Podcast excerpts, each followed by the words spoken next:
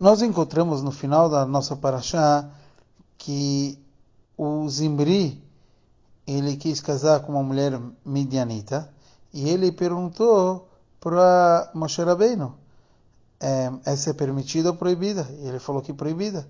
Então ele pergunta para Moshe, e a filha de Itró, quem te permitiu? A princípio, não teria nem pergunta. A Tzipora passou pelo Matan Torah, um momento que todo o povo se converteu. Então, qual que seria a pergunta dele? É óbvio que o caso da Tzipora era diferente. Então ele pergunta quem te permitiu a filha de Itró. Então, como pode ser que Zimri não sabia isso? E por que Moshe Rabbeinu não responde nada para ele? Então podemos explicar que a pergunta dele é que Moshe Rabbeinu era considerado um Cohen. Então um Cohen não pode casar nem com uma convertida. Sobre isso temos uma resposta. A resposta é que um Cohen Gadol, no, num exemplo, ele só pode casar com uma mulher que nunca foi casada. Então ele não pode casar com uma viúva. No caso de um Cohen, ele pode casar com uma viúva. Então imagina um Cohen que casou com uma viúva e depois ele se transformou num Cohen Gadol. Ele pode continuar casado com sua esposa, mesmo que não é o primeiro casamento dela, que um Cohen Gadol precisa só se casar com uma mulher que nunca foi casada. Então a resposta é que ele pode continuar casado com a esposa dele, porque está escrito que, é, que o assunto é que ele, quando ele for casar, ele tem que casar com uma mulher que nunca foi casada. Mas já que ele já estava casado, é diferente. O mesmo é sobre o caso de Moshe Rabbeinu.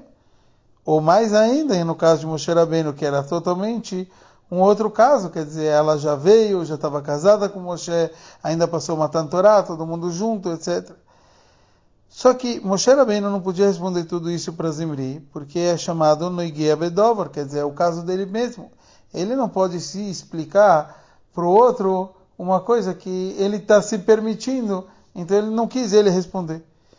Mas aqui também tem um ensinamento mais profundo, um ensinamento para cada um de nós. Quando a gente faz uma pergunta, a gente normalmente faz uma pergunta que a gente quer ter uma resposta. Mas tem aquela pergunta que vem do nosso Yetzirará, que é uma pergunta que quer nos permitir algo proibido.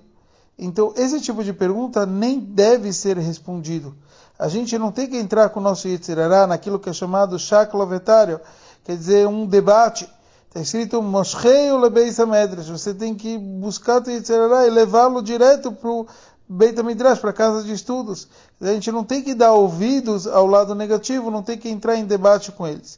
E esse é aquilo que o Rebbe Rayatz fez, esse é o conceito de Yud Beistamos, que ele fez Messirut Nefesh. Ele vingou a vingança divina, ele se entregou e com isso era de uma forma para produzir coisas boas, Bechesed, Verachmim, com bondade, misericórdia, e com isso que a gente possa vencer tudo que há de negativo.